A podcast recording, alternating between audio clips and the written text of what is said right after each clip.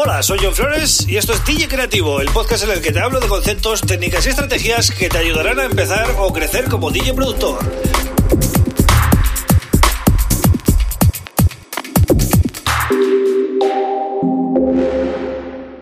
Hola, bienvenido, bienvenida a DJ Creativo. Mi nombre es John Flores y este es el episodio número 163 del podcast. Un podcast que hago para DJs y productores como tú, de lunes a viernes, y en el que hablo pues un poco de, todo, ¿no? De, desde cosas más técnicas a cosas más reflexivas o cosas de estrategia. Hoy os voy a contar una historieta, una historieta eh, mía en este caso, pero que va muy bien con el tema del día, que es eh, necesitas un influencer, ¿vale? Para promocionar tu música. Voy a explicar esto ahora en un segundito, pero eh, antes, como siempre, tengo que pedirte que te suscribas a este eh, podcast, pues en Spotify, en Apple Podcasts, en Google Podcasts, en Evox o en mi canal de YouTube, ¿vale? Donde además tienes videotutoriales. También tienes mi página web johnflores.pro y eh, ahora mismo una librería de samples house para producir, ¿no? Totalmente gratis eh, solo tienes que ir a la home, eh, poner tu email y te llega un link para descargar. Así de simple. Bien, pues ¿a qué me refiero con esto de que necesitas un influencer? a los influencers de Instagram eh, pues no, yo estoy hablando de otro tipo de influencers que son los grandes sellos y los grandes DJs.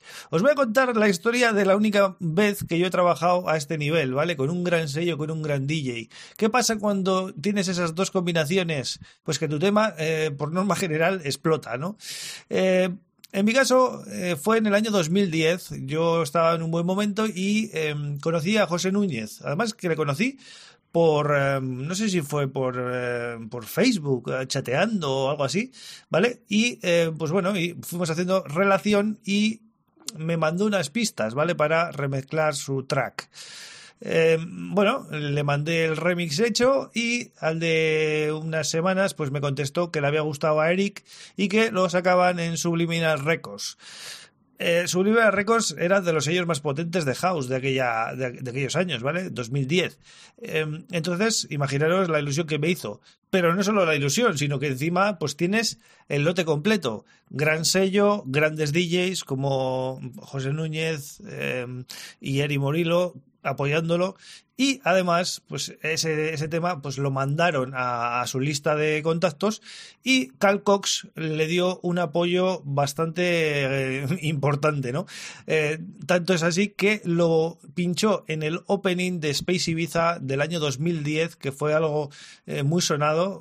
Fue un un opening al aire libre que se hizo en el parking de, de, de Space y pues casualidad mi tema sonaba cuando a Cal Cox le hacen una entrevista eh, para, para, un streaming que estaban haciendo, ¿no? Entonces, eh, hay mucha gente que escucha mi tema y dice, ah, mira, este es, este es el tema del opening de Space Ibiza de 2010.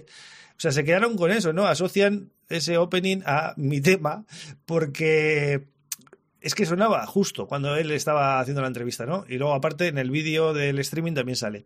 Entonces, fijaros la repercusión que puede tener que te apoye un tema alguien como Cal Cox, previamente habiendo pasado también por Eric Morillo, José Núñez, eh, su sello Subliminal, etcétera.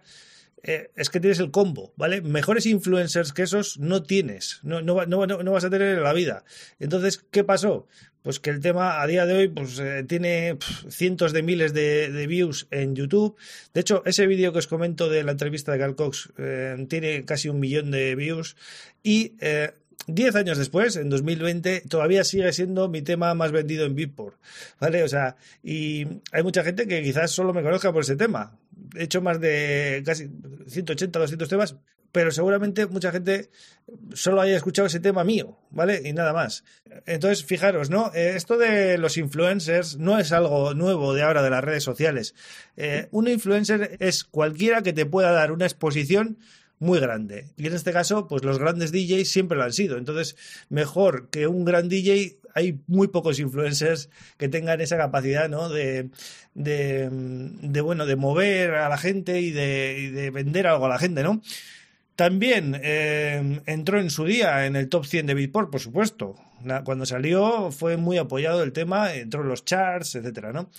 Es decir, imaginaros si yo hubiera seguido sacando eh, música a ese nivel, ¿no? A ese nivel de promoción. Sería de, locos, ¿no? Pero, como os digo, es la única vez que yo he trabajado a ese nivel y la verdad que quería compartirlo con vosotros porque es lo que creo que necesita cualquier artista hoy en día, ¿no? Eh, bueno, en mi caso fue Carl Cox, pero eh, en vuestro caso tendríais que buscar qué, bueno, qué artista es muy relevante en vuestro sector en vuestro género y si os pone vuestro tema, pues eh, seguramente os vaya muy bien para daros a conocer, ¿no? Hoy en día más que nunca, además. Pero es que eh, en, el año 2010 mm, todavía no se llevaba esto de los streamings y toda esta historia que está saliendo ahora tan, tan masiva. Ahora todos los DJs, todos los grandes DJs hacen streamings y el tracklist está ahí, se puede ver. Por tanto, esto que me pasó a mí ya en 2010, hoy en día todavía sería más viable, ¿no? Y esos realmente son los influencers que más nos pueden ayudar a nosotros como productores, ¿no? Porque eh, luego hay mucha gente que, está a la caza del tracklist, ¿no? Quieren ver el tracklist para, para buscar los temas y ya digo, ¿no? Llegas a muchísima gente. Para el que tenga curiosidad y quiera saber más sobre todo esto que os he comentado, de mi caso con, con Subliminal y con Eh, os dejo los links en las notas del programa, ¿vale? Vais a mm, johnflores.pro, episodio número 163, y os dejo los links para que veáis, ¿no? Eh, la cantidad de views, la entrevista de Calcos, el tema, cómo lo pone y tal, ¿no?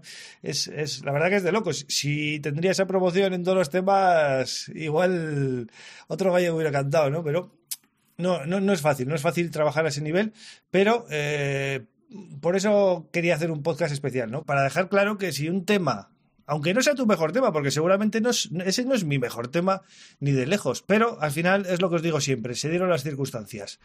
Eh, sellos grandes, artistas grandes, entonces tu música explota, ¿vale? Sello pequeño, artistas pequeños, tu música no llega ni de aquí a la vuelta a la esquina. Es así de simple y creo que es fácil de entender.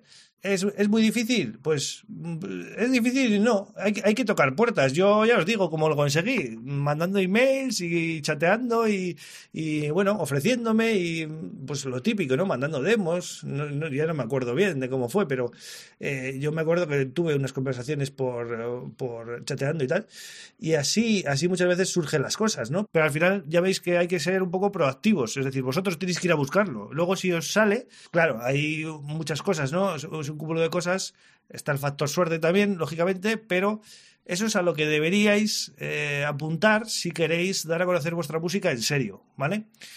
Quizás este episodio no es para, para, aquellos que estáis empezando a hacer música, sino para aquellos que ya hacéis música y queréis daros a conocer a una masa mayor, ¿no? Es un poco lo que quería transmitir con este episodio que, bueno, que tiene trampa. Eso de influencer no iba por el tema este de las redes sociales, sino por el tema de los grandes DJs, los grandes sellos, y en general, pues los grandes medios. Así que bueno, espero que os haya parecido menos el episodio, un poquito historia personal, pero eh, creo que merece la pena contarla así de esta manera, ¿no? Eh, igual os ayuda, os, os, inspira, os motiva, no lo sé. Dejadme algún comentario si queréis o mandarme un email y me, me dejáis vuestra opinión acerca del tema, ¿vale? Yo vuelvo mañana con otro tema súper interesante. Un abrazo.